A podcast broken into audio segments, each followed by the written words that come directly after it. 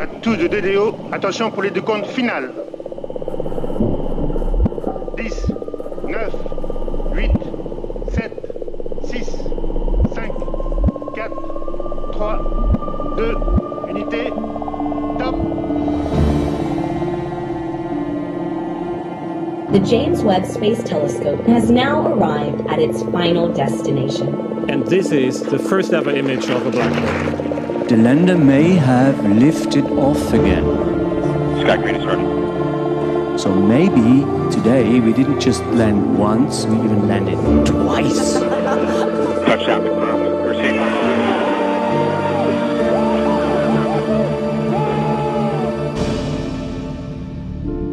Hallo bei AstroGeo, dem Podcast der Weltraumreporter. Ich bin Franzi Konitzer Und ich bin Karl Urban. und wir sind zwei Wissenschaftsjournalisten. Karl ist Geologe, dem es genauso schwindelig wird, wenn er über die Unendlichkeit des Raums nachdenkt, wie beim Gedanken an die unbeschreiblich langen Zeiträume der Erdgeschichte. Und ich bin Astrophysikerin, der es schwindelig wird, wenn ich an die Federbalken aus meinen physikalischen Praktika im Studium zurückdenke. Oh oh. Ja, solange es, solange es noch dieselbe Größenordnung war, war ja gut, ne? Und auch in dieser Folge erzählen wir uns gegenseitig eine Geschichte, die uns entweder die Steine unseres kosmischen Vorgartens eingeflüstert haben oder die wir in den Tiefen und Untiefen des Universums aufgestöbert haben. Ja, und Franzi, du erinnerst dich sicher noch gut daran, was ich dir das letzte Mal erzählt habe, oder? Aber hallo, du hast mir vom äh, Great Dying erzählt, von einem Massenaufsterben, das vor rund 250 Millionen Jahren auf der Erde es fast geschafft hätte, alles Leben auf der Erde platt zu machen, weil damals definitiv über 75 Prozent aller Lebensformen gestorben sind, sehr viele Arten ausgestorben, auch Meeresbewohner, auch Insekten und eben die Gründe dafür. Genau, ich, ich muss dich ganz leicht korrigieren. Es sind, Moment, 95 Prozent der Meerestiere, 75 Prozent der Landtiere, aber man spricht ja immer von der Tierwelt. Ich hatte ja auch die Pflanzen erwähnt, ne? aber, aber natürlich gibt es ja auch sehr viele Mikroben und ich glaube, für die kann man diese Aussage nicht so ganz ähm, pauschal treffen. Ich hatte es nur als, als ich hätte nur an die Definition von dem Massenaussterben nachgedacht, die ja nicht genau definiert ist, aber Genau. äh, wo man eben sagt, wenn 75 Prozent aller Lebensformen aussterben, dann ist es ein Massenaussterben. Genau, aber du hast natürlich recht. Also es ging, es ging wirklich allen an den Kragen. Mhm, genau. Und das ist auch was, was in der Erdgeschichte relativ häufig vorkam. Aber hier habe ich mir jetzt auch einfach mal, ähm, weil du ja schon mal angedeutet hattest, dass es dein Lieblingsaussterben ist, das allergrößte Ja. rausgesucht. Und genau, es, es gab ein paar Rückmeldungen, was mich wie immer sehr freut. Und das auch gerade so ein grabesernstes Thema, nicht nur bei dir, Franzi, sondern auch bei euch da draußen einen Nerv getroffen hat. Es gab noch eine sehr gute Ergänzung von Spritkopf in den Kommentaren von, äh, auf unserer Blogseite. Und zwar zu der Vermutung, die ich ja auch geäußert hatte oder wiedergegeben hatte, ähm, was, was dieses Massensterben ausgelöst hat, nämlich dass äh, ein sinkender Meeresspiegel möglicherweise dafür verantwortlich war und dadurch die Kontinentränder, also diese Schelfmeere, die Gebiete, wo die Meere in heutiger Zeit relativ nicht, nicht ganz so tief sind, dass die in dieser Zeit trocken gefallen sind und deshalb viele Meerestiere einfach Probleme bekamen, weil ihr Lebensraum weg war. Und Spritkopf verweist da auf eine Studie von 2008, die genau das widerlegt hat. Und ich zitiere ihn hier mal. Der Fall des Meeresspiegels begann schon im mittleren Perm und wurde durch besagte Langfriständerungen verursacht. In der im Paper abgebildeten Kurve erkennt man, dass der absolute Tiefpunkt des Meeresspiegels beim Übergang vom mittleren zum späten Perm lag, also vor 259 Millionen Jahren. Und zum Ende des Perms hin, also wo dann das Massensterben passiert ist, gab es schon wieder eine leichte Erholung, was eher dagegen spricht, dass der sinkende Meeresspiegel für das Massenaussterben an der Perm-Trias-Grenze verantwortlich war. Die Perm-Trias-Grenze ist eben dieses äh, The Great Dying. Genau. Also der Meeresspiegel macht halt zwar irgendwas, aber ähm, es ist jetzt kein, kein wirkliches Argument dafür, warum jetzt das Massensterben gerade am Ende entstanden ist oder äh, stattgefunden hat, wo der Meeresspiegel Ja. schon wieder gestiegen hat. Also vielen Dank, Spritkopf, für diese Ergänzung. Und dann gibt es noch eine andere Ergänzung oder eigentlich eine Verbesserung. Nämlich äh, weist Stefan da auf eine Unstimmigkeit in meinen Ausführungen hin, auf eine Merkwürdigkeit. Ähm, ich habe nämlich ja erzählt in der Folge, dass sich in den Meeren im späten Perm Photosynthese treibende Purpurbakterien ausgebreitet hätten, was ungewöhnlich ist, weil für die Sauerstoff ein Zellgift ist. Also die äh, sterben eigentlich, wenn äh, Wasser, äh, im Wasser äh, Sauerstoff gelöst ist. Und sie machen trotzdem Photosynthese. Und ich habe auch erzählt, dass diese Purpurbakterien das Ableben vieler Meeresarten erklären könnte, denn die würden das hochgiftige oder diesen hochgiftigen Schwefelwasserstoff ausscheiden. Das habe ich behauptet. Und Okay. Stefan sagt zu Recht, dass er in Wikipedia nochmal nachgelesen hat und da kann irgendwas nicht stimmen, denn Photosynthese treibende Purpurbakterien verbrauchen Schwefelwasserstoff in ihrer Zellatmung. In der Fachsprache sagt man, sie nutzen den Schwefel als Elektronenakzeptor. Mea culpa. Das war wirklich ein Fehler von mir. In meiner Quelle dafür, nämlich dem Buch von Peter Ward und Joe Kirschwink, gibt es tatsächlich da noch einen, einen Dreh mehr, den ich überlesen habe. Und da heißt es nämlich, dass die Existenz der Purpurbakterien ein Indiz dafür ist, dass eine andere Mikrobenart, eine zweite oder mehrere, diesen Schwefelwasserstoff freigesetzt haben muss. Und damit dann die Purpurbakterien sich ausbreiten konnten. Ne? Also die mussten sozusagen Ja. diese, diesen Stoff für die Zellatmung der Purpurbakterien, diesen Schwefelwasserstoff erstmal freisetzen. Und ich glaube, das weiß man nicht hundertprozentig, welche das sind, aber es gibt solche Bakterien oder Mikroben definitiv, die sowas können. Also nicht die Purpurbakterien waren schuld, dass es doof war, sondern es war schon vorher doof und die Purpurbakterien waren Nutznießer. Genau, also es ist letztlich ein, eine Komponente in diesem äh, mikrobischen, ähm, in dieser mi- mikrobischen Nahrungskette dieser Zeit, die man hier so an einzelnen Indizien rekonstruiert hat.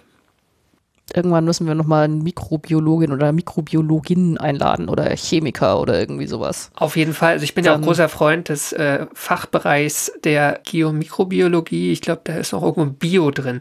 Also auf jeden Fall den Fachbereich der, Unterfachbereich der Geowissenschaften, wo sich Mikrobiologen äh, mit der Erdvergangenheit beschäftigen, weil das ist auch ja, ein, ein sehr spezieller Bereich, den ich sehr spannend finde. Ja, ich auch. Habe aber keine Ahnung davon. Das ist tragisch. Falls ihr dazu guten Lesestoff habt oder irgendwelche Empfehlungen, wie man sich da etwas reinfuchsen könnte in das Thema, sehr gerne her damit. Genau. Den ganzen Kram von Nick Lane mit dem Sauerstoff kenne ich leider schon. So, aber damit auch von mir vielen Dank für das Feedback. Damit sind wir bei Ausgabe 66 von AstroGeo angelangt und das heißt, du bist auch dran, mir eine Geschichte zu erzählen. Ja, Franzi, ja, also ich habe dir Du hast, heute... mir, du, hast schon, du hast mir schon vorgefahren, ich krieg nicht noch ein Massenaussterben. Nee, okay. nee, man, man muss da ein bisschen haushalten mit, weil so viele gibt es ja nicht. Und wir wollen den Podcast dann noch ein bisschen länger Fünf, machen fünf, fünf haben wir ja noch oder, oder, oder viereinhalb, je nach Definition. Es gibt eigentlich zehn, die man kennt, aber ähm, genau. Die man kennt, also- ja. Gut, von den anderen Später, neun. später. Weihnachtsfolge. Also, heute würde ich mit einer Frage an dich beginnen. Was Oh, oh. haben folgende drei Dinge gemeinsam? Die englische Insel Portland im Ärmelkanal, das Pantheon in Rom und der Klimawandel. Ist das eine Fangfrage oder ernst gemeint? Ist ernst gemeint. Aber ich habe sie so formuliert, dass ähm, sie nicht so ganz einfach ist. Ich würde, ich würde sagen, angesichts deines fachlichen Hintergrunds irgendwas mit den Steinen. Vielleicht ist das Pantheon aus irgendwelchen Steinen gebaut, die es auf Portland, äh, ja. Ja, also du bist nicht ganz weit weg von der Antwort und dass es was mit Ah. Stein zu tun hat, ist jetzt auch nicht so hundertprozentig überraschend für dich wahrscheinlich. Hey! das letzte Mal hast du mir was von Purpurbakterien erzählt. Das ist wahr. Also keine ganz einfache Frage. Das ist mir klar. Und bevor ich das auflöse, erzähle ich dir eine kleine Einstiegsgeschichte. Und zwar handelt diese Geschichte im 19. Jahrhundert, so um das Jahr 1843. Da betritt ein Mann seine Küche. Sein Name ist William Aspden. Hast du zufällig von dem schon mal gehört? Nee. Ich kannte ihn auch nicht vorher. Und dieser Mann, der mischt sich wie jeden Morgen in dieser Zeit in seiner Küche verschiedene Zutaten zusammen. Und diese Mischung, die schiebt er dann verrührt er und schiebt in einen Ofen. Vermutlich ein ziemlich heißer Ofen, der über 1450 Grad kam. Also wahrscheinlich hat er irgendwie gute, gute englische Steinkohle da reinge, reingeworfen noch. Und was er da backt, sind auch keine Frühstücksbrötchen, sondern er mischt die Zutaten für Zement zusammen. William Aston will Zement besser machen. Und Zement ist im 19. Jahrhundert eigentlich schon weit verbreitet. Ähm, Man verwendet ihn zum Beispiel, um Maurermörtel anzurühren, also Ziegelsteine fest zu verbinden, oder man nimmt ihn für Putz, also um Gebäude zu verputzen. Und was William Espton eigentlich vorhat, ist aber was anderes. Er möchte die Rezeptur von Zement derart verbessern, dass man daraus auch noch was anderes machen kann, nämlich ein Material, das erst zu einer zähen Masse angerührt wird, aber sich dann in jede beliebige Form gießen lässt und dann hart wie Stein wird. Beton? Genau, er will, Irgendwas weiß ich. er will römischen Beton herstellen. Denn die Römer, Römischen Beton. die Römer konnten das schon, wovon ja heute viele Gebäude zeugen. Das äh, berühmteste ist das Pantheon in Rom. Ähm, Es ist bis heute die größte freitragende Betonkuppel der Welt, die keinen Stahl verwendet. Also ja, die Römer haben keinen Stahlbeton verwendet. Das heißt, es sind nur ähm, Betonteile, die sie quasi gegossen haben. Durchmesser äh, 43,3 Meter. Und steht ja Ah. auch bis heute. Und das Wissen, wie man diesen römischen Beton herstellt, ist über das Mittelalter verloren gegangen. Ah, Und tatsächlich gab es im 18. und 19. Jahrhundert schon viele Patente, die vorgaben, genau das zu können. Zum Beispiel der Zementhersteller James Parker, der hat es schon 52 Jahre vor William Espton so ein Patent vorgestellt. Das hat er auch Roman Cement ge genannt und als solchen verkauft. Hat das Versprechen aber nicht halten können. Und auch der Vater von William Espton, Joseph Espton, selber gelernter Maurer, der aber auch eine Zementfabrik besaß, hatte ein solches Patent. Und aus dem Patent des Vaters würde ich dir gerne den ersten recht langen Halbsatz vorlesen, weil er doch einfach zu schön ist. Im englischen Original ist er eigentlich am schönsten, aber so verworren, dass ich den hier, glaube ich, nicht sauber rüberbringen würde. Deswegen habe ich ihn schon mal auf Deutsch übersetzt. Also okay. fängt folgendermaßen an. Ich, Joseph Espton aus Leeds in der Grafschaft York, Maurer, grüßt alle, denen diese Schriftstücke zugehen. In Anbetracht dessen, dass seine gegenwärtig exzellente Majestät König Georg IV. durch sein Patentschreiben unter dem großen Siegel Großbritanniens, datiert in Westminster am 21. Oktober im fünften Jahr seiner Herrschaft, für sich selbst seine Erben und Nachfolger mir, dem besagten Joseph Espton, seine besondere Erlaubnis erteilt hat, dass ich, der besagte Joseph Espton, meine Rechtsnachfolger und Bevollmächtigten und keine anderen von Zeit und zu jeder Zeit während des darin ausgedrückten Zeitraums von Jahren meine Erfindung Zitat, eine Verbesserung des Verfahrens zur Herstellung eines künstlichen Steins, Zitat Ende, in England, Wales und der Stadt Berwick-upon-Tweed rechtmäßig herstellen, benutzen, ausüben und verkaufen dürfen. Semikolon und dann geht's noch weiter. Hast du die Kommata gezählt? Wahnsinn. Ja, gut. Es ist auch ein bisschen verwirrend, weil manchmal meint er mit seiner diesen Georg den Vierten, manchmal aber auch sich selbst. Das ähm, erschließt sich, glaube ich, nicht hundertprozentig beim Vorlesen. Aber Nee, aber äh, his, his, äh, was wäre es denn? His Majesty müsste oder his bla bla müsste dann groß geschrieben sein. Das, ja, das, es ist beim Lesen sieht man es, weil die Sachen Ja. groß geschrieben sind, genau. Okay, auf jeden Fall ein Patent für Beton. Sehr schön. Ich, ich habe äh, keine Ahnung, wie heute Patentschreiben verfasst sind, aber ich vermute ähm, Ich weniger blumig Weniger und weniger Kommata. schulstig, ja. also Franzi, äh, du hast es rausgehört, ich möchte dir heute über die Vergangenheit, Gegenwart und die Zukunft des Betons erzählen Sehr gerne. und genauer, warum der Baustoff so wahnsinnig beliebt geworden ist, welche Probleme er heute verursacht und was wir dagegen tun können. Und ganz zum Schluss als Cliffhanger noch, ähm, ob wir eigentlich auch auf dem Mond betonieren können. Also ob man auf dem Mondbeton anmischen kann oder ob man ihn verwenden kann. Sowohl als auch. War da nicht irgendwas in, in, äh, der Autor Andy Weir hat doch mal äh, Artemis geschrieben über so eine Mondbasis. Da ging es doch auch um diesen. Aber egal, ich lasse dich erstmal erzählen, Genau. aber das war auf jeden Fall sehr spannend, was ich überhaupt für Baumaterialien auf dem Mond verwenden kann oder machen kann. Andy Weir ist der, der den The Martian geschrieben hat, ne? Ich kenne Ja, kenn und- leider nur und- das Buch. Okay. Das ist, das ist sehr gut. Äh, Artemis ist das zweite. Das ist ein bisschen von der Charakterisierung her, naja, ich fand es immer noch super spannend, aber ich mag halt auch diese ganzen Details. Und dann gibt es noch ein Buch, äh, das dritte, das ist richtig cool. Der Astronaut heißt es auf Deutsch. Das kann ich auch wärmstens empfehlen. Tatsächlich, lieber Karl, wäre das auch was für dich. Aliens nämlich. Jetzt hast du mich. Oh, das, oh, das müssen wir vielleicht rausschneiden. Ich habe es gespoilert. Aber ähm, okay, wir, wir schneiden das so raus, dass ich sage, der Astronaut äh, gibt äh, einen zweiten Protagonisten, der für dich auch vom fachlichen Interesse wäre. Ich, ich leg da so ein So. Piepen drauf. Ähm, Ja, genau, bitte. Okay, also Aber jetzt zurück zum irdischen Beton. wir, wir, wir springen zurück ins 19. Jahrhundert und zu dem Patent von Joseph Espin, dem Vater von William Espin. Der Vater Joseph nennt ja diese Erfindung im Patent an seine gegenwärtige exzellente Majestät. Er nennt sie Portland-Zement, womit wir auch gleich noch die Insel im Ärmelkanal erwähnt haben. Und er nennt diese Erfindung so, weil der Portland-Kalkstein, ein, ein Kalkstein, der auf dieser Insel halt vorkommt, äh, kennt man ja, englische Küste, viel Kalkstein, ähm, der war damals ein recht beliebter Naturstein, den man eben auf dieser Insel abgebaut hat. Eine sonst unbedeutende Insel. Und außer der Färbung hat der Portland-Zement vom Vater von William Espin eigentlich auch gar nichts mit diesem Naturstein zu tun. Also es war einfach ein Marketingbegriff. Und heute ist dieser Begriff Portland-Zement tatsächlich eine Art Typenbezeichnung. Also er ist die Grundlage fast aller Betonbauten der Welt. Portland-Zement ist sozusagen ein globaler Standard. Also tatsächlich war der Vater mit seinem, äh, mit seinem, mit seinem Antrag recht erfolgreich. Äh, naja, er hat dieses Patent ähm, aufgesetzt. Ich, ich komme noch zu dem Sohn, weil eigentlich der Sohn den eigentlichen Portland-Zement erfindet und eine Art Okay. ähm, römischen Beton. Das heißt, eigentlich ähm, ist, ist da so eine historische Verwirrung steckt da drin. Ja. Okay. Okay, aber der Sohn ist auf jeden Fall der Typ, der in der Küche das Zeug angerührt hat. Genau. Okay. Und bevor wir zum Zement kommen, wollte ich dich fragen, wenn du heute Beton mischst, Franzi, also du gehst jetzt in deine Küche und willst ein bisschen Beton anmischen, was würdest du denn da anmischen? Hast du eine Idee?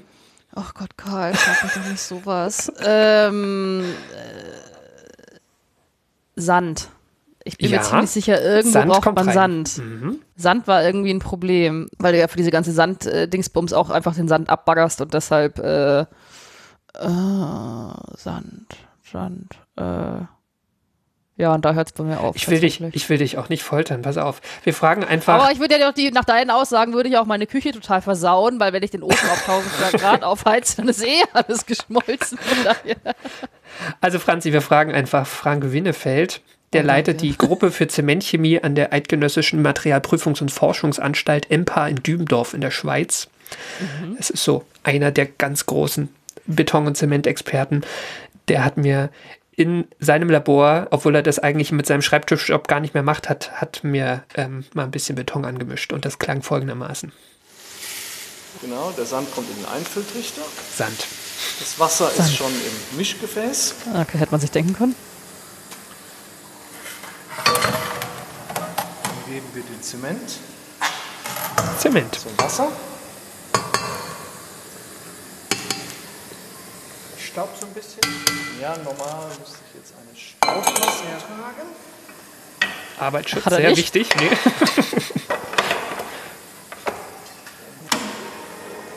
Jetzt mischen wir erst den Zement mit dem Wasser. Also die ist leiser als meine Küchenmaschine, definitiv. Sie ist auch etwas robuster als Ihre Küchenmaschine. Und gleich kommt noch der Sand rein.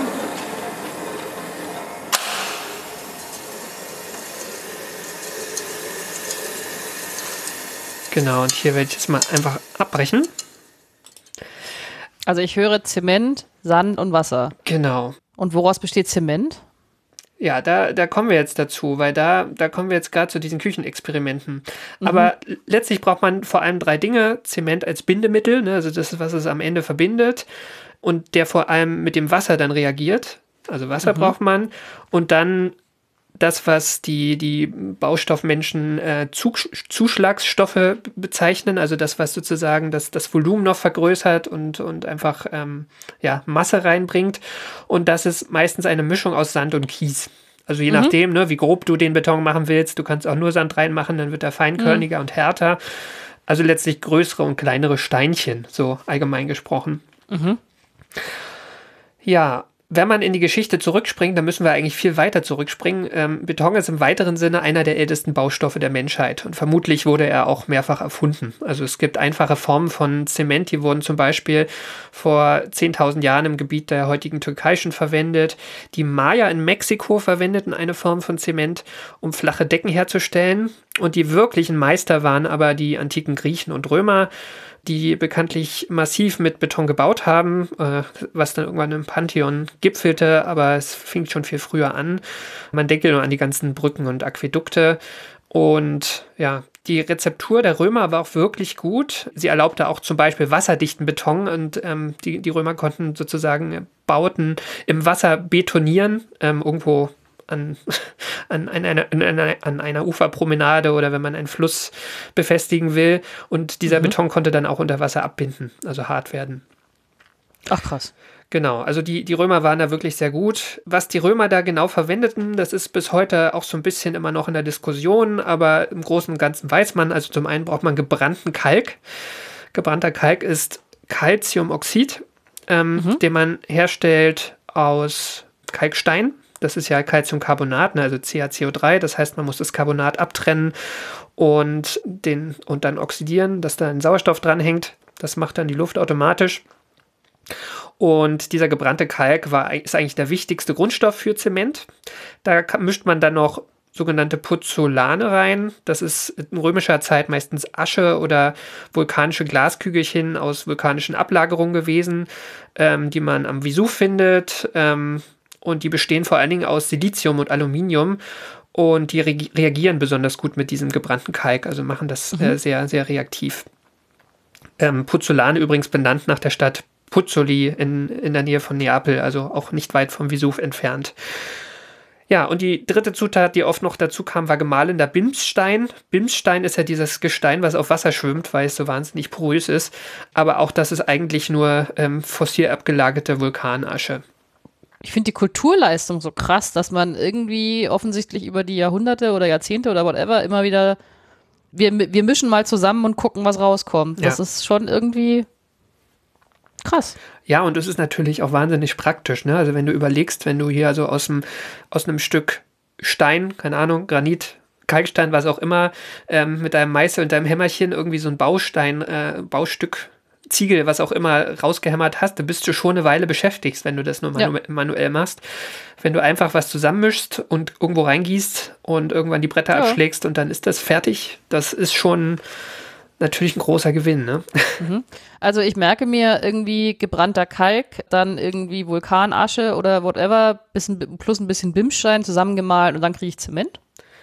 Im Großen und Ganzen. Mit Wasser wahrscheinlich, oder? Damit es irgendwie so ein Nein, bisschen. Das, das, also der Zement ist ja erstmal nur ein Pulver, ähm, mhm. was du dann verwendest, um den Beton herzustellen, ne? was der äh, Frank Winnefeld dann in, in, seinem, in seiner äh, Laborküche gemacht hat letztlich. Also das ist dann schon der zweite Schritt. Der erste Schritt ist, mhm. du, du musst den Zement herstellen.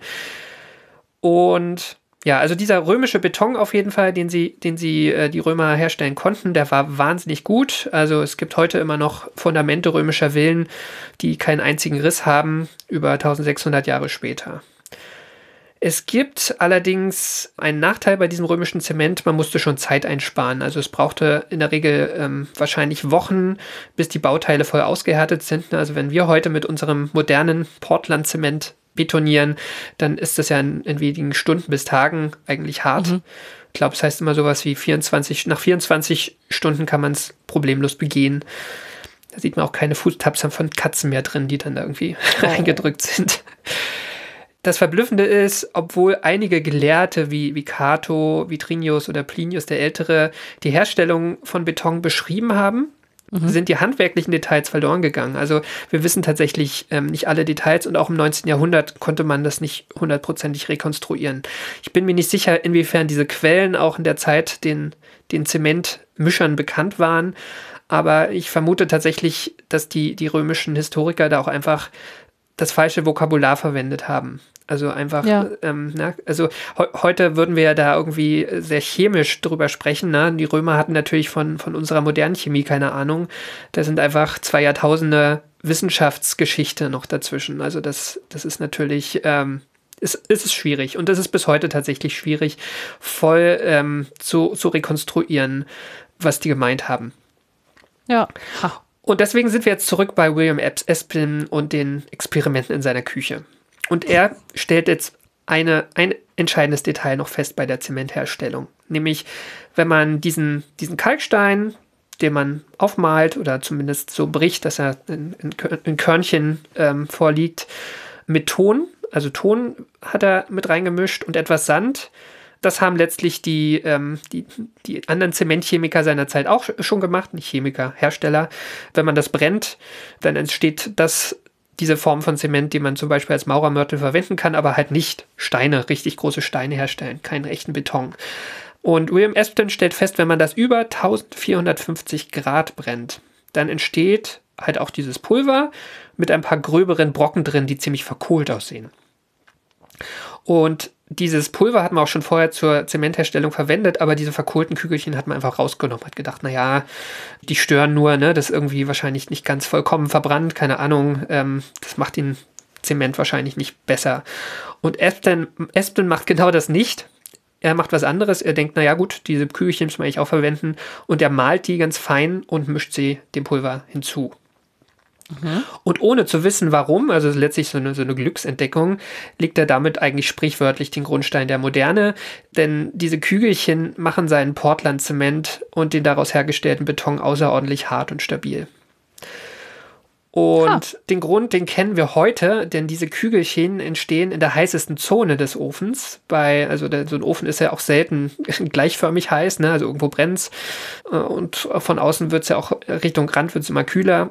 Und bei über diesen über 1450 Grad wird eben nicht nur das CO2 beziehungsweise das Carbonat, die Carbonatendung ausgetrieben aus dem Kalkstein, sondern Ton und Kalk beziehungsweise der, der, das Calcium, die ähm, verschmelzen miteinander. Und man sagt auch, sie sintern. Ah, Sintern, das habe ich schon mal gehört. Genau, ja. Und, und wenn man diese gesinterten Zementklinker, da spricht man auch von Klinker, ähm, wenn, wenn äh, dieser Prozess stattfindet, wenn man die zu einem Pulver malt, dann erhält man eben dieses, einen extrem reaktiven Stoff. Und dieses Pulver ist heute wahrscheinlich in absoluten Zahlen der meistverkaufte, das meistverkaufte Produkt der Menschheit.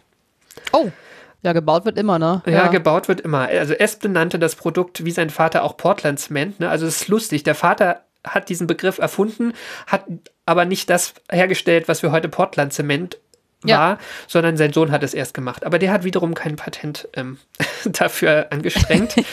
ähm, der William Espen war ansonsten auch zeitlebens ein ziemlich unsteter Zeitgenosse. Also der ist immer wieder bankrott gegangen, hat auch mehrere Geschäftspartner ruiniert. Er wurde auch schon mal verurteilt, unter anderem, weil er gerade in seinen Anfangsjahren als Unternehmer äh, Probleme hatte, an ausreichenden Kalkstein zu kommen. Das war eine Zeit, wo die, die Eisenbahn erst angefangen hat, sich auszubreiten über England und äh, Transport größerer Rohstoffmengen einfach noch relativ schwierig war. Und in seiner Heimatstadt sind sehr viele Wege mit Kalkstein grob, gesch äh, grob geschottert gewesen. Und Oh er hat oh. wohl öfter mal so, so halbe Straßen leer geräumt, um Zement herzustellen. Äh, und das kam wohl bei der Verwaltung nicht sonderlich gut an. Wofür man durchaus Verständnis aufbringen Absolut, könnte. genau. Andererseits, wenn man da so Kalksteinbröckchen braucht und die liegen da überall in den Straßen, warum soll man sie nicht nehmen? Ja. Ja, und Espen hat es relativ viele Jahre lang geschafft, die geheime Zutat des Portland Zements, also seines Portland Zements, auch vor seinen Kur- Konkurrenten geheim zu halten.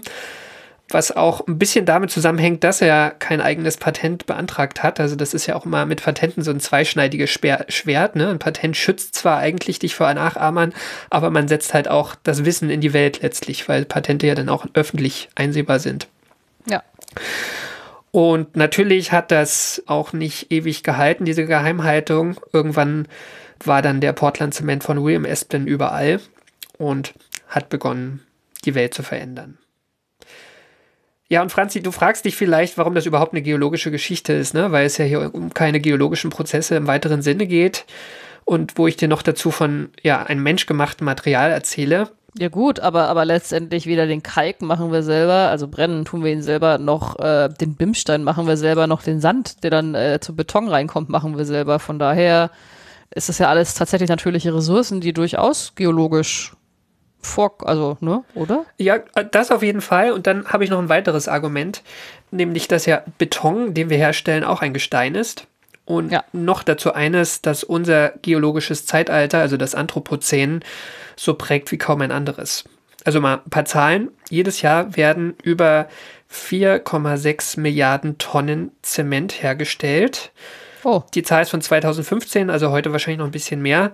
Und wenn man das in ein Betonvolumen umrechnet, ne, also ich hatte ja gesagt, Beton, den, den Zement nimmt man, dann mischt man den mit Sand, Kies, Wasser und das ist natürlich dann noch ein bisschen mehr an Volumen. Wenn man das umrechnet in eine, in eine Mauer, also das, was wir im Jahr an Beton produzieren, dann kommt man auf eine Mauer, so übliche Dicke, 30 Zentimeter, ne, so eine, wie so eine Hausmauer. Und diese Mauer geht einmal um den Äquator der Erde und ist 1000 Meter hoch. oh, Das ist die Betonmenge, die wir als Menschheit pro Jahr herstellen.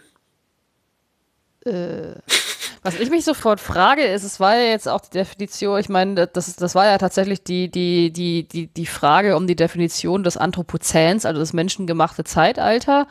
Ähm, da hat man ja alles Mögliche diskutiert. Ich habe da, ich hab da nie Beton drauf gesehen, weil wäre das nicht eigentlich ein, ein sicherer Weg, wenn, äh, ich meine, es gibt Beton gibt's weltweit.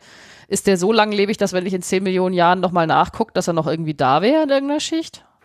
Ganz bestimmt, ja. Also dann wundert es mich eigentlich, dass ich habe das nie gelesen, dass Beton in diesen Kriterien jemals erwähnt wurde. Deshalb Es geht immer um, um Atomtests und solche Sachen, ne? Das ist eine gute ja, Frage. diese ja. Iridium, äh, um, um Atomtests, es muss ja weltweit auch irgendwie sein und Tür und Tar und jenes. Aber ich denke mir so, jetzt, wenn du es von dem Beton erzählst, wo ich mir denke, naja gut, also pff. Ja, in 10 Millionen Jahren ist halt auch wurscht, ob schon die Römer hingestellt haben oder wir, aber gibt's ja anscheinend überall. Und auch eine Menge davon. Diese Diskussion, ob es überhaupt dieses Zeitalter Anthropozän gibt und ob man das definieren sollte, ähm, da stecke ich ehrlich gesagt nicht drin. Das ist ja auch erst ein paar Jahre frisch, aber das, das werde ich mir mal im Detail ansehen. Ich denke mal, das ist sicher auch eine Geschichte wert. Oh, das kannst du dir definitiv, also neulich haben sie gerade die, die, die, die, es gibt ja eine Arbeitsgruppe von der Stratigraphischen Kommission, heißt die, glaube ich. Und Jan Salaziewicz war da früher der Leiter dieser Arbeitsgruppe. Das sind auch alles Geologen letztendlich. Und das war, es ist nämlich auch eine Debatte, ob das überhaupt ein Problem für die Geologen ist oder nicht. Aber neulich hat diese Arbeitsgruppe dann eben ihre, ihre acht Orte auf der Welt veröffentlicht, von denen sie meint, dass es einer davon hinterher werden könnte. Also von daher ja, definitiv eine Geschichte wert, würde ich sagen. Auf jeden Fall. Das sind diese, diese Orte, an denen man festmacht, die Geologen festmachen, wo, wo das Zeitalter quasi besonders auffällig zutage tritt letztlich. Genau, Ne? genau. Das, das ist ja auch mal für andere Zeitalter spannend. Mhm. So, äh, ja. Aber gut, Ich würde auf jeden Fall sagen, das Pantheon in Rom ist vielleicht auch so ein guter Ort dafür. ich war da ja schon mal, aber da war ich fünf Jahre alt. Ich fand's total doof. ja, es ist, es ist halt heute auch einfach eine Kirche, ne? eine, eine katholische Kirche. Ähm, Ja. Aber ich, ich finde es vor allem, wenn man so, so Stadtbilder von Rom sieht, beeindruckend, weil es ist halt echt ein Riesending. Also das Ja. selbst im modernen Rom. Ja, also es ist auf jeden Fall wahnsinnig viel und ähm, das Problem ist natürlich nicht der Beton der Römer, sondern den, den wir heute herstellen. Das Problem, was dabei dann noch zusätzlich entsteht, außer dass es viel ist, ist das Brennen des Kalks bzw. des Kalksteins. Äh, denn Kalkbrennen Ah. ist der Prozess, bei dem aus natürlich vorkommendem Kalkstein, Calciumcarbonat, CaCO3, also diese, dann dieses reaktive Ausgangsmaterial für den Zement hergestellt wird. Und das brennt man, wie William Esplin damals in seiner Küche bei 1450 Grad mit etwas Ton. Der muss echt einen guten Ofen in seiner Küche gehabt haben. Ne? Und äh, dieses dabei entstehende Calciumoxid, CaO und CO2 entstehen da vor allen Dingen bei. Ne? Also das CO2 Ah, wird juhu, ausgetrieben CO2. Und und zwar nicht so knapp. Das ist auch ja nicht, nicht ganz leicht zu lösen aus heutiger Sicht. Also ich meine, heute Zementwerke, das, die haben so große Drehrohröfen, die kann man natürlich irgendwie mit erneuerbarer Energie befeuern oder mit nachwachsenden Rohstoffen. Aber das Problem ist eigentlich nicht die Energie, die, die dafür verwendet wird, sondern tatsächlich diese chemische Reaktion, bei der CO2 frei wird. Ja. Und ge- dagegen äh, kann man nicht wirklich was machen. Es gibt tatsächlich ein paar Ideen, zu denen komme ich noch. Jetzt könnte ich aber eine Frage vom Anfang beantworten, Ja. was das, was das Pantheon, Pantheon und Portland und, und der Klimawandel mit einem zu tun hat. Der verbindende Element ist der Beton oder CO2. Ja, genau. Jetzt kommt der Klimawandel nämlich um die Ecke. Es gibt ähm, Schätzungen, die sagen, dass so zwischen 5 und 10 Prozent aller anthropogenen, menschgemachten CO2-Emissionen aus der Zementindustrie stammt. Also, wenn wir das Problem lösen, dann haben wir, haben wir schon ähm, nicht das Problem gelöst, aber zumindest ist das wirklich ein großer Baustein da drin. Der Flugverkehr zum Beispiel ist deutlich weniger, wie der sich aufs Klima auswirkt. Ja, da gibt es noch ein zweites Problem und das betrifft, das hast du ja auch schon vorhin äh, angedeutet, ein, ein, einen weiteren Rohstoff, der verwendet wird, um Beton herzustellen. Das sind die Zuschlagsstoffe, ne? also Sand und Kies, die global betrachtet auch zunehmend knapp werden. Das hat ganz viele Ursachen. Also bei uns zum Beispiel, also in Deutschland ist der Sand, sind Sand und Kies eigentlich nicht knapp. Das ist so eine der größten Rohstoffindustrien tatsächlich. Aber so eine Kiesgrube muss man halt ab und zu auch erweitern. Und mittlerweile stößt die da gegen den Naturschutz, bildlich gesprochen. Also Ja. ähm, man, es sind halt schon massive Eingriffe in die Landschaft und es ist halt eigentlich auch immer ein Tagebau, wo man, ja, sieht man gerade in Lützerath mit, dem Brau mit der Braunkohle und im etwas kleineren Maßstab äh, oder sagen wir in, in äh, deutlich verteilter zumindest. Ne? So Kiesgruben sind nicht so groß, aber ähm, ja, da wird halt auch äh, ordentlich aufgebaggert und letztlich muss man dann auch irgendwo Grenzen setzen. Und deswegen haben auch hiesige Baustellen teilweise schon Probleme, an diese Stoffe zu kommen. Und war, war nicht auch, war nicht auch so der Witz, dass beim Sand äh, hat man auch gesagt, ja gut, dann buddel halt die Sahara aus, da gibt's ja genug, aber dieser Wüstensand eignet sich nicht dafür. Da war doch mal was. Ist der nicht Ja. zu feinkörnig oder, oder irgendwie so? Da muss ich aufpassen, da bin in ich schon mal irgendwann verbessert worden, was die genauen Ursachen dafür angeht, aber es ist Ich weiß definitiv nämlich so, auch nicht, aber es ist, dass ähm, diesen Wüstensand das, geht der nicht. ist feiner. Ähm, ich glaube, es hieß auch mal, dass der runder ist, weil ja ständig sozusagen der Wind da wirkt und Ja. diese Hör Körner nicht so aneinander haften. Aber ich glaube, das ist Quatsch. Bin ich aber gerade nicht hundertprozentig sicher. Aber du hast auf jeden Fall recht. Also man braucht Marinensand oder, oder Sand, der irgendwie mit im Zusammenhang mit Wasser abgelagert wurde. Ne? Also Sand an, an Flüssen geht auch. Wüstensand ist eigentlich nicht geeignet. Und deswegen gibt es ja mittlerweile auch gerade durch die, die Bautätigkeit in Schwellenländern, die ja einen Großteil des Betonmarktes ausmachen, es sind nicht die, sind gar nicht mehr die entwickelten Länder, ne, weil bei uns gar nicht mehr so viel neu gebaut wird im Vergleich, dass äh, gerade für deren Bautätigkeit mittlerweile auch sehr viel Sand- und Kiesdiebstahl passiert, zum Beispiel an Stränden. Na, das ist ja vor ein paar Jahren schon so durch die Medien gegangen. Das sind also ganz viele Probleme, die damit zusammenhängen. Ähnlich wie William Aston, der einfach, Aston einfach die Bürgersteine mitgenommen hat. Ja, ja, richtig. Das ist eine, eigentlich eine interessante Ja. Parallele. ja. Oh ey. Ja, und bevor ich jetzt zur Raumfahrt komme und noch so, einen- so einen ähm, galaktischen Ausblick wage, muss ich ja vielleicht über diese drängenden Probleme reden. Ne? Und das äh, schauen wir uns doch erstmal unsere Probleme auf der Erde an, bevor wir ins All fliegen. Zum einen die Frage, äh, sind diese Probleme eigentlich in der Branche angekommen überhaupt? Also sind die Architekten und Bauingenieure eigentlich Betonköpfe, ne? wie man es ja auch oft darstellt. Mm, Oder zumindest Klimaaktivisten es darstellen. Und das war auch mein Bild, als ich vor drei Jahren mit der Recherche zu diesem Thema angefangen habe. Und damals bin ich als Journalist auf, äh, auf eine Veranstaltung gegangen, die sich nannte Stuttgarter Betontage. Ähm, eine Tagung des Deutschen Betonvereins. Sowas gibt's wirklich.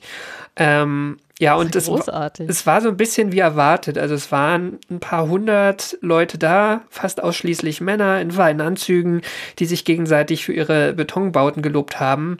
Und so, ein- so ein bisschen ging es auch um Digitalisierung. Ne? Also wenn es dann um die Zukunft ging, dann ging es irgendwie um, um neuartige Bauplanungsmethoden und solche Sachen oder vielleicht, und dann vielleicht noch um irgendwelche verwegenen Brückenkonstruktionen, so im Großen und Ganzen.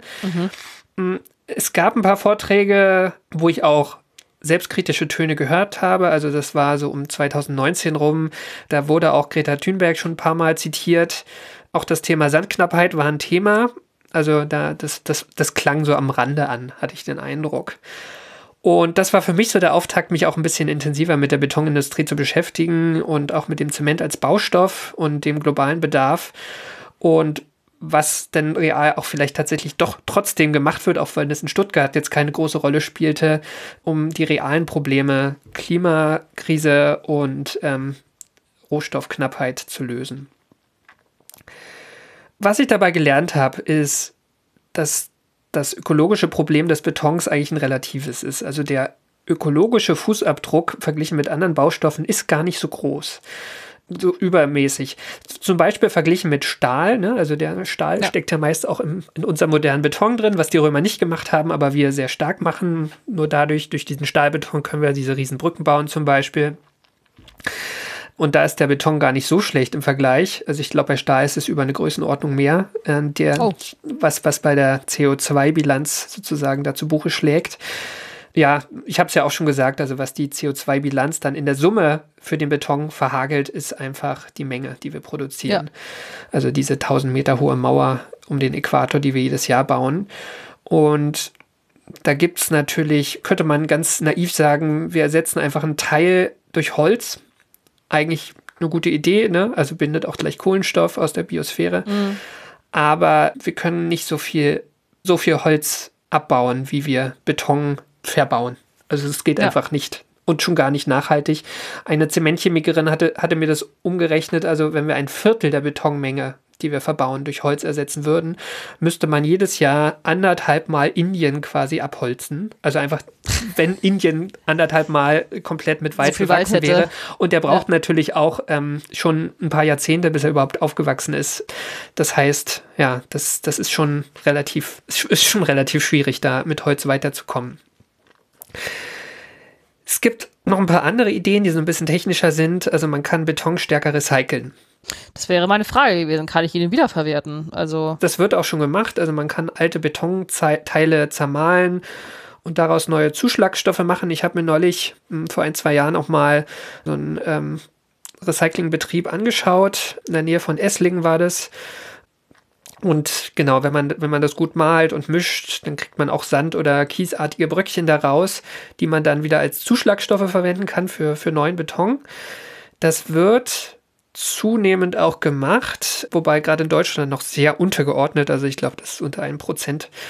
Und das Hauptproblem, also wie gesagt, man kann das, den Mangel an Zuschlagstoffen, Sand und Kies ein bisschen abdämpfen, aber man kann keinen neuen Zement aus altem Beton herstellen, was logisch ist. Ne? Der ist abgebunden, mhm. der ist chemisch umgewandelt wieder.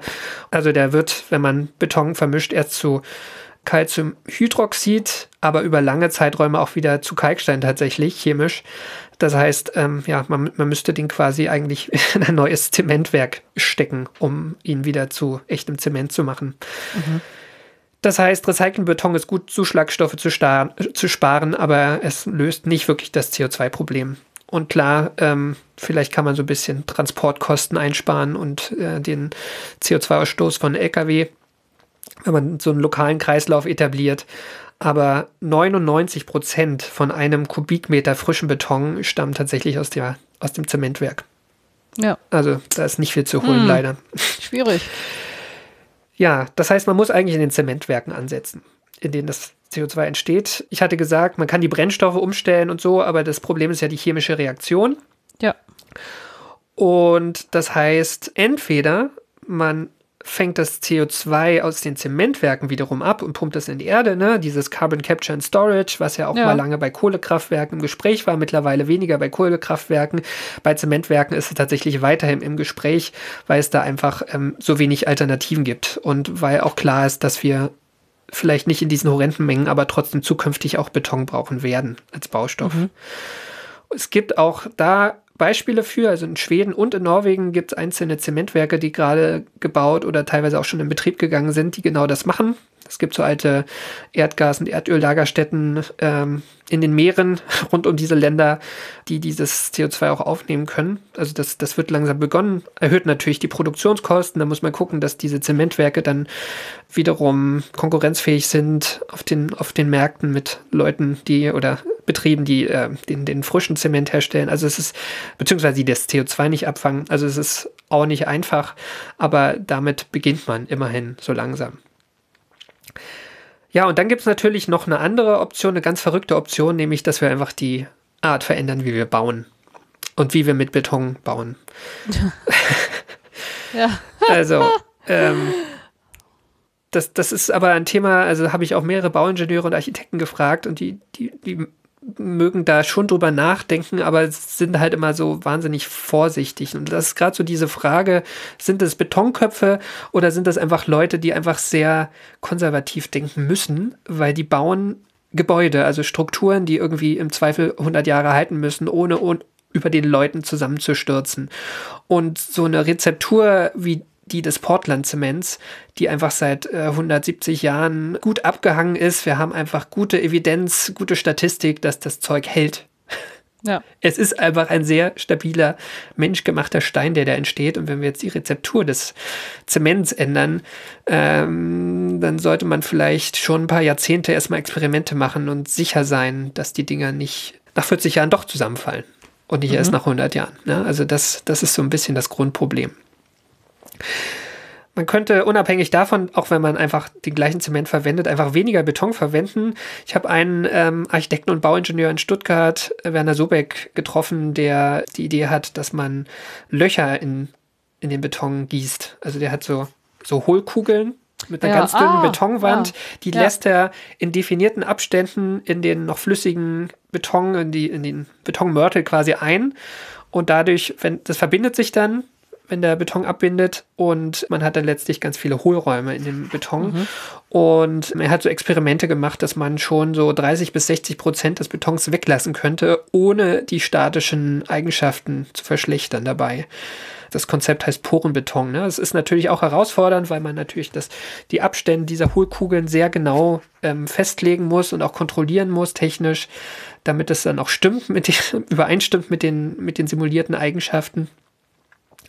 Aber das ist eine Idee. Ähm, scheitert momentan auch noch daran, dass die Baunormen dafür nicht vorgesehen sind. Dann braucht man so aufwendige Einzelgenehmigungen und das ist dann auch wieder Zeit und Geld aufwendig letztlich für so einen Bauherrn, Das der ist, sowas äh, das ist äh, wie mein küchenphilosophischer Spruch, dass Veränderungen halt auch tatsächlich heißt, dass man was anders machen muss als Genau. vorher.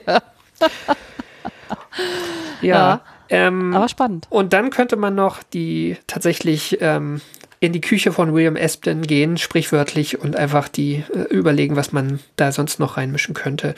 Und äh, da habe ich auch den Frank Winnefeld von der Empa in Dübendorf nochmal gefragt. Also ähm, der hat mir nicht erzählt, dass es da schon einige Ideen gab. Ja, es gibt durchaus interessante Dinge, an denen auch wir arbeiten. Man kann theoretisch auch einen CO2-negativen Zement herstellen.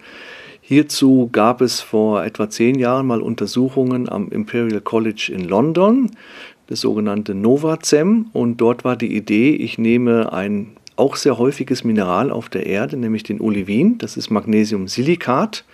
Und man weiß, dass Olivin, an, wenn er an der Oberfläche ist, mit dem CO2 der Luft und der Feuchtigkeit verwittert, bilden sich dann eben Magnesiumsilikat, Hydrate oder Magnesiumcarbonate. Und wenn ich diesen Prozess beschleunigen würde, könnte ich so unter CO2-Aufnahme Magnesiumcarbonat herstellen. Wenn ich dieses Magnesiumcarbonat dann teilweise brenne zu Magnesiumoxid, dann habe ich ein Gemisch Magnesiumoxid, Magnesiumcarbonat und wenn ich das mit Wasser mische, dann bindet das ab, erhärtet und wird fest. Das war eben die Idee hinter diesem, äh, diesen Aktivitäten äh, am Imperial College in London. Theoretisch ist das möglich, praktisch gibt es aber durchaus Hindernisse. Es gibt äh, bislang eigentlich noch keinen ökonomisch interessanten Prozess, diese Magnesiumsilikate ausreichend schnell zu carbonatisieren. Aber theoretisch nehme ich bei der Herstellung eines solchen Zementes mehr CO2 auf, als ich abgebe. Also man kann theoretisch einen CO2-negativen Zement herstellen. Ja, genau. Also Darf ich mal kurz einschieben, was mich gerne. das ist jetzt auch überhaupt nicht journalistisch fundiert oder sowas, aber mich persönlich kotzt es so an, dass, es, dass immer dann kommt, ja, aber ökonomisch spricht leider nichts dafür, wo ich mir denke, ja, Sapperlot, also ich, da sind wir wieder dabei, da muss ich halt was anders machen als vorher und irgendwann, aber ja gut, eine Ja. andere Diskussion für einen anderen Podcast, aber es Naja, macht es mich sehr wütend, dass immer dann die, der- dass dann immer die liebe Wirtschaft ist an Platz eins, wo ich mir denke so, ja, aber warum denn? Die ist ja auch eigentlich für uns da und nicht umgekehrt. Ja, aber, aber ich meine, das, das Problem sieht man ja in, die, in den Massen. Ne? Also wenn du, wenn du sozusagen Beton ähm, herstellen willst, der, der auch wirklich genutzt wird, dann musst du einen gewissen Preis haben. Ne? Also da geht, hier geht es nicht um zwei Prozent günstiger oder teurer, sondern also wenn man sich diese Drehrohröfen anguckt, wo heute Portland Zement Mhm. hergestellt wird, das sind halt riesen Industriebetriebe. Ne? Die sieht man manchmal auf der Autobahn irgendwo. Die sind, Ja. stehen ja auch fast überall. In der Regel ist irgendwo in der Regel Kalk, Kalkstein meistens, den die da verwenden können. Und diese Öfen sind halt hunderte Meter lang. Also das sind echt riesen Anlagen. Und, ähm, und was, was Frank Winnefeld hier gesagt hat, also du brauchst sozusagen einen Press Prozess, den, den den machen sie klein, da funktioniert er gut und dann musst du den halt irgendwann auf diese Skala skalieren, hochskalieren. ja, ja. Und daran ist gesch gescheitert. Das nächste Problem ist, also die verwenden hier, das ist ja dann quasi so ein bisschen auf der Basis von Magnesium, nicht auf der Basis von Calcium. Und dafür brauchen sie Olivin. Olivin ist zwar kein ganz seltenes Gestein, aber es ist deutlich seltener als Kal ähm, Kalkstein auf der Welt. Also Mhm. Kalkstein gibt es fast in jedem Land irgendwo. Olivin ist ein vulkanisches Gestein, das heißt, du brauchst eine vulkanische Region. Das ist was, das aus dem Erdmantel meist irgendwie mit, mit hochgetragen wurde. Ist an der Erdoberfläche auch fast ein bisschen instabil. Das ist übrigens auch der Grund chemisch, dieses chemische Ungleichgewicht, warum da ein CO2-negativer Zement hergestellt werden kann, ja, weil das einfach in der, in der Atmosphäre sozusagen dann auch noch weiter reagiert, selbst wenn man das verarbeitet hat. Aber man braucht auch da riesige Mengen davon. Und das ist halt am Ende auch eine wirtschaftliche Frage. Also man, man kann es nicht hundertprozentig wegdiskutieren. Und da bin ich auch ganz naiv rangegangen. Aber äh, ich, ich glaube tatsächlich, ähm, so die, die, die, die Massen, die müssen auch irgendwie stimmen. Also man braucht irgendwie Materialien, die weit verbreitet sind. Ansonsten bleibt es halt so ein Liebhaberprojekt. Und das ist dann eine schöne Idee, aber es, es funktioniert nicht. Es wird nicht genutzt und damit löst man das Problem auch nicht. Ja. Also es ist ein Dilemma letztlich auch. Ich habe mich auch unterhalten, und das kann ich hier nur anschneiden jetzt aus Zeitgründen, aber ich habe mich auch unterhalten mit einer anderen Zementchemikerin, auch in der Schweiz, ähm, Karen Scrivener, eine Britin eigentlich, an der Universität Lausanne. Die hat eine ähnliche Idee wie diese Gruppe am Imperial College. Also sie will auch die Be- Zementrezeptur ändern, allerdings ähm, will sie kein Olivin verwenden, sondern sie verwendet ähnliche Rohstoffe ähm, und sie will ein Material herstellen, das nennt sich kalzinierte Tone. Also ich habe ja gesagt, Zement stellt man her aus Kalkstein und ein bisschen Mhm. Ton und das brennt man und sie dreht das Verhältnis quasi um. Also sie nimmt sehr viel Ton und nur ein bisschen Kalkstein, also hat eine andere Verteilung an, an Mengen. Es ist weniger Kalzium drin. Das bewirkt zum einen, dass man das, dieses Gemisch bei 850 Grad schon brennen kann. Also man braucht deutlich weniger Temperatur, 600 Grad weniger und gleichzeitig entsteht auch nur ein Bruchteil des CO2s. Und sie hat jetzt irgendwie, das ist ihr Lebenswerk letztlich, also sie ist jetzt kurz vor der Pensionierung, äh, sie, sie hat letztlich ähm, diese ganze Forschung, die nötig ist, auch um das in Baustandards zu kriegen, in ihrem Berufsleben in den letzten Jahrzehnten weitergetrieben, dass dass das dann irgendwann passiert und hat eigentlich auch schon bewiesen, dass es von der Standfestigkeit ähm, ähnliche Eigenschaften hat. Ne? Und da geht es am Ende natürlich dann auch darum, vorgefertigte Meinungen in so einer Industrie zu, zu überkommen. Das ist Englisch, ne? Englisch, äh, zu, zu ähm, überwinden letztlich. Ja.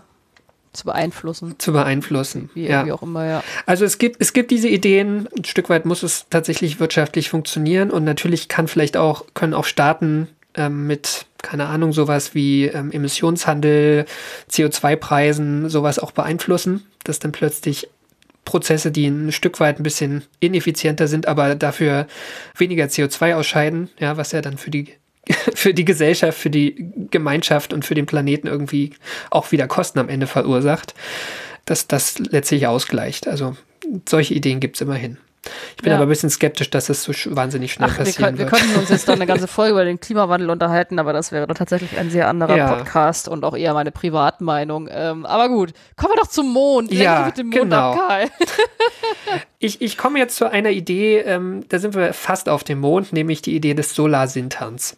Ähm, Man könnte nämlich diesen Wüstensand nehmen und der ist ja, wie du vorhin schon richtig gesagt hast, für die Betonherstellung gar nicht geeignet, weil die Körner, Körner sehr rund sind. Man könnte die aber einfach mit einem gebündelten Lichtstrahl über einen Sonnenkollektor miteinander ähm, verschmelzen. Also das ist ja, Sand ist ja vor allem SiO2, also Quarz quasi. Da braucht man keinen Zement, ja, man braucht kein Bindemittel, weil die Körner selbst das Bin ihr eigenes Bindemittel sind, weil man sie einfach verschmelzt. Und auf diese Weise, wenn man da auch noch die, die Sonnenenergie nimmt, könnte man quasi emissionsfreie Ziegel oder auch größere Bausteine herstellen. Ne? Also ein bisschen, wenn man da noch so einen 3D-Drucker sich mit dazu denkt, der irgendwie da vollautomatisch Dinge hin und her schiebt und die Form kontrolliert und so. Also das ist eine Idee, scheitert bis jetzt auch so ein bisschen an der großtechnischen Umsetzung und auch da muss man halt überlegen, wie der Wüstensand dann in die Region kommt, wo man baut. Ne? Also bis jetzt in der Betonproduktion ist das meist eine re recht regionale Rohstoffverteilung. Also der Kalkstein und der Ton kommt aus lokalen Steinbrüchen. Auch in China, auch in Indien. Ne? Und ähm, der, der Wüstensand ist wahrscheinlich überwiegend auch wieder auf wenige, wenige Regionen auf der Erde verteilt. Und dann hat man wieder Transportkosten, Emissionen und so weiter. Ja. Also auch nicht ganz einfach. Ich würde jetzt mal kurz auf den Mond hüpfen. So, ganz schnell. Und da besteht da sowieso das Problem, es gibt keinen Kalkstein. Tatsächlich ist die Erde eigentlich der einzige Ort im. Sonnensystem, wo Kalkstein äh, entstehen kann. Also auf dem Mars hat man meines Wissens noch keinen gefunden. Auf dem Mond gibt es auch keinen Tonstein, den gäbe es auf dem Mars. Ich, ich frage mal so blöd, hat Kalk auch nicht was damit zu tun, dass da irgendwann mal Wasser war? Ja, das ist das Problem, flüssiges Oder? Wasser. Also ich als, als Trottel, aber da war doch irgendwas. Genau. Kalkstein braucht irgendwann mal Wasser. Deswegen würde man es auf dem Mars auch unter Umständen vermuten, ähm, aber hat man zumindest spektroskopisch noch nicht gesehen und die Rover auch nicht. Ja, Wasser auf dem Mond, ne, also auch das zusammenzumischen ähm, ist schwierig, weil äh, das Wasser, was man dort hat, das will man wahrscheinlich eher für andere Dinge verwenden, weil es einfach wahnsinnig aufwendig ist, es herzustellen, nochmal aufwendiger ist, es ähm, von der Erde mitzubringen. ja. Und davon abgesehen würde der Zement auch gar nicht abbinden, also hart werden, weil es da zu kalt ist und auch wenn der Luftsauerstoff fehlt. Ne? Also zumindest, wenn man das nicht in, in seinem Habitat dann irgendwie macht, äh, was Ja. irgendwie ziemlich sinnfrei wäre. Ja, aber auf dem Mond gibt es ja Regolith, also diesen feinen Staub, der überall auf der Ja. Oberfläche liegt, der durch diese En Myriaden, masse. Myriaden von Mikrometeoriten entstanden sind, der quasi über Jahrmillionen das Mondgestein zerschlagen und zertrümmert hat. Und dieses feine Material ließe sich natürlich erhitzen, entweder mit Laserstrahlen, mit Mikrowellen oder auch einfach mit gebündeltem Sonnenlicht. Und dann würden halt teilweise die Metalle im Regolith flüssig werden und auch verschweißen. Also so ein bisschen ähnlich wie beim Solarsintern. Und man könnte dann halt Bauteile herstellen. Man könnte auch direkt einfach einen sehr großen 3D-Drucker damit verbinden, quasi. Also Ja. das einfach als Rohstoff in diesen 3D-Drucker, in den diesen 3D-Drucker einfüllen und einfach diese großen Strukturen bauen, dr- Das war ausdrucken. doch auch die, das war doch auch die Idee von irgendwelchen, also vielleicht im Moment noch ein bisschen spinnert, aber eigentlich äh, würde es klappen, dass man, um ein großes Radioteleskop auf der Rückseite des Mondes zu bauen, was aus sehr vielen einzelnen Antennen besteht, könnte man einfach idealerweise direkt den Regolith vor Ort irgendwie zu Aluminium weiterverarbeiten. Da war mal was. Das ist Ja. ähnlich, dass ich äh, das quasi nehme und dann direkt vor Ort dann dazu benutze. Also gerade was solche Metalle angeht, die weit verbreitet sind im, im Mondgestein, genau, das wäre relativ sinnfrei, die, die von der Erde mitzubringen. Ja. Ja, die, diese Idee von diesem Solar Sintering auf dem, auf dem Mond ist auch schon recht weit gediehen. Also es gibt auch mehrere geplante Missionen von der ESA und auch von der NASA, die in den nächsten Jahren genau das testen sollen. Ich glaube, die Chinesen auch. Also natürlich in sehr kleinem Maßstab, ne? Dann sammelt man ein bisschen Regolith ein und guckt mal, was passiert, ob, ob man das wirklich gut aufschmelzen kann mit einem Laser an Bord. Aber ähm, diese Idee wird auf jeden Fall verfolgt. Ja, liebe Franzi, das war, war sie dann auch meine Geschichte über den erfolgreichsten Baustoff der Welt, von dem wir bisher nicht wegkommen, dessen Alternative auf fernen Himmelskörpern aber vielleicht taugt, auch unsere Bautätigkeit auf der Erde zu verändern. Ich danke dir für diese Geschichte, Karl. Das ich sehr spannend. Ich habe noch nie so viel über Beton nachgedacht. Schön. Ah, ich denke, vielleicht, vielleicht würde man weniger Beton brauchen, wenn man den einfach tatsächlich so stabil hinkriegen würde wie die Römer, wo es nach 1600 Jahren einfach immer noch steht. Ja, das ist tatsächlich eine Geschichte. Ich weiß nicht, ob du das gesehen hast, Anfang des Jahres. Wir nehmen diese Folge ja Nee. im Februar 2023 auf. Gab es eine Pressemitteilung vom MIT und eine, eine Science-Studie, die wieder mal ähm, gesagt hat, wir haben herausgefunden, warum der römische Beton so gut ist. Ah, ähm, da nee, geht es auch gerade so um so, so selbstheilende, sie nennen das Self-Healing Properties, also dass auch so Risse, die entstehen durch Temperaturschwankungen und so, sich mit der Zeit wieder schließen. Die Quintessenz des Ganzen war aber, ähm, da habe ich erst mit der Forschergruppe geredet, aber dann auch noch mit einem externen Zementchemiker und der meinte, naja, es ist, es ist alles nicht neu. Also ich habe den Eindruck, es ist so ein bisschen wie damals bei William Aspen, der römische Beton wird wahnsinnig mystifiziert nach wie vor. Ja. ha. Trotzdem, nicht schlecht. Ja, genau. Ich hoffe trotzdem, dass du mich jetzt noch in, im Quiz nach irgendwelchen äh, chemischen Formeln fragst, aber schauen wir doch mal. Schauen wir doch mal, genau. Also Ja. ich, ich versuche, diesen Wecker aufzuziehen und die Jingle-Maschine richtig zu bedienen. Und meine erste Frage lautet folgendermaßen. Was brauchst du, um Beton herzustellen? Zement, Wasser und Sand. Sehr gut. Das kam wie aus der Pistole geschossen. Ja. Nächste Frage. Was braucht man, um Zement herzustellen? Oh nee, man braucht gebrannten Kalkstein, man braucht, äh, was die äh, Römer benutzt haben, war irgendwelche Vulkanasche und man braucht Bimsstein. Irgendwie so. Genau. Also äh, ich glaube, ein, ein Detail habe ich nicht erwähnt. Ähm, man macht tatsächlich auch ein bisschen feinen Sand dazu. Ähm, Okay. heutzutage. Ne? Also modern ist Kalkstein, den man brennt mit, mit Ton und Sand. Ähm, und die Römer haben dann auch noch Vulkanasche bzw. gemahlenen Bimsstein verwendet. Genau. Aber richtig. Dritte Frage. Warum heißt Portland-Zement Portland-Zement? Weil es auf der Insel Portland äh, viel von diesem Kalkstein gab.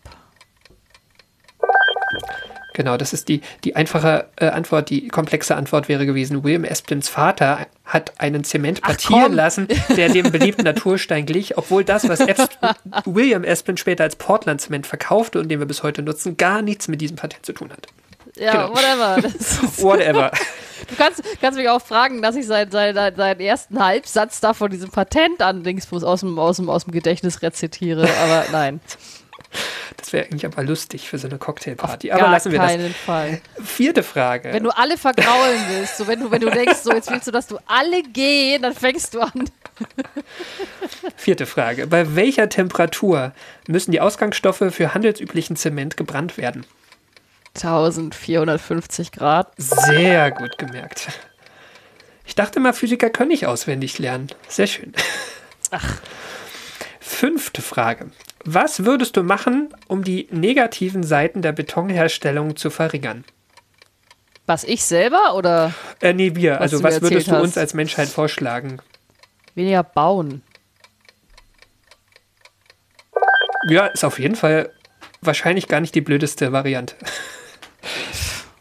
Alterna ich habe aufgeschrieben, alternative Materialien, Porenbeton, Recycling, Solarsintern von Wüstensand. Aber weniger bauen muss man eigentlich ganz an, ganz an den Anfang stellen. Ja, das, ist, ich auch, das, ist, ja. das, das, ist, das, ist, das ist das äh, Ding, was am schnellsten funktioniert. Also ich Genau. meine, angesichts der ökonomischen Restriktionen, die es offensichtlich gibt, äh, weiß ich nicht. Ich finde allgemein im Leben, man muss nicht immer von irgendwas mehr machen. Manchmal hilft es auch, Dinge wegzulassen. Aber ich meine, ich sag, das sagt sich natürlich leicht. Ich sitze in einem fertig gebauten Haus. Ich Mhm. bin kein Schwellenland, was halt da bauen will. Na, das ist ja auch das Fiese. Wir haben unseren ganzen Kram halt hier schön hingebaut und, und, und sitzen jetzt gemütlich in unseren voll isolierten Betonhäusern ja wohl meistens. Und dann sagen wir irgendwelchen Schwellenländern, nee, also ihr dürft jetzt bitte in euren Papphütten wohnen bleiben. Das ist halt unfair und das ist eine Gerechtigkeitsfrage letztendlich auch. Von daher weniger bauen sagt sich einfach, ist tatsächlich schnell umzusetzen, aber ich sage das als jemand aus einer sehr, aus, ja, aus einer sehr privilegierten Position. Womit wir beim Thema des, der Klimagerechtigkeit wären. Genau, Genau. ich, ich habe noch eine, eine sechste Frage, eine ganz Mhm. kurze. Was passiert beim Verfahren des Solarsinterns? Äh, ich äh, lasse das Zeug im Grunde um den Sand verschmelzen durch Sonnenlicht, gebündeltes Sonnenlicht. Genau, richtig. Tada! Ha, voller Erfolg. Ja, schön. Das war ähm, wieder länger, als ich erwartet habe, aber so ist es halt. Aber das macht überhaupt nichts. Aber dann haben wir es, oder? Genau, ja. Also es war, war jetzt schon eine geologische Geschichte, oder? Kann man schon sagen. Ja, natürlich war es eine geologische Gut. Geschichte. Ich fand es auch, ich auch super spannend, aber da auch ich plane, dir in Zukunft vielleicht mal Geschichten zu erzählen, die jetzt nicht so unmittelbar mit der Astrophysik zu tun haben, denke ich, ist das okay. Wir sehen ja, also wenn es den Hörern und Hörerinnen gefallen haben, können die es uns ja mitteilen. Genau. Ähm, Im Zweifel sieht man es an den Downloadzahlen. Genau, ihr dürft mit den Füßen abstimmen, beziehungsweise Ja. mit euren Download-Klicks. Genau. So, aber dann war sie das erstmal, die 66. Ausgabe von Astrogeo. Also wenn wir jetzt bis zur 666. Ausgabe schaffen, dann müssen wir irgendwie über andere Dinge sprechen. Die Apokalypse. Mal wieder eine. Aber wir danken allen, die unsere Arbeit unterstützen. Das sind die regelmäßigen Abonnentinnen der Weltraumreporter, dem Online-Magazin. Und das Abonnement kostet euch 3,49 Euro im Monat. Genauso danken wir den Flatrate-AbonnentInnen der Riff Reporter. Die Riff Reporter sind unsere Dachorganisation und vor allem ist es eine Genossenschaft von über 100 freien und unabhängigen Journalistinnen und Journalisten, die zu vielen relevanten Themen arbeiten. Alles frei von Werbung und Trackern und recherchiert unter strengen journalistischen Standards, die auch für uns gelten. Und jedes Abo bei den Riff Reportern hilft uns, aber auch euch, denn ihr erhaltet Zugang zu allen vielfältigen und tiefgründigen Recherchen. Und wir danken allen, die diesen Podcast direkt unterstützen. Das hilft uns bislang, die Fixkosten zu decken, aber leider noch nicht mehr. Und deshalb freuen wir uns immer über eine Unterstützung auf Steady oder direkte Überweisungen. Und alle Möglichkeiten, uns finanziell zu unterstützen, findet ihr auf unserer Website astrogeo.de. Und wenn euch diese Folge gefallen hat, hinterlasst uns gerne einen freundlichen Kommentar oder eine Bewertung bei iTunes, Spotify, direkt auf unserer Webseite oder wo auch immer ihr diesen Podcast hört. Feedback oder Ideen für neue Themen könnt ihr uns auch auf Mastodon zukommen lassen. Da sind wir zu finden unter astro-geo.chaos.social. Und auf Twitter sind wir astro-geo. Oder ihr schreibt uns eine E-Mail an redaktion.astrogeo.de. Und zuletzt danken für euch fürs Zuhören. Wir sagen Tschüss. Glück auf. Und ad astra. Bis zum nächsten Mal.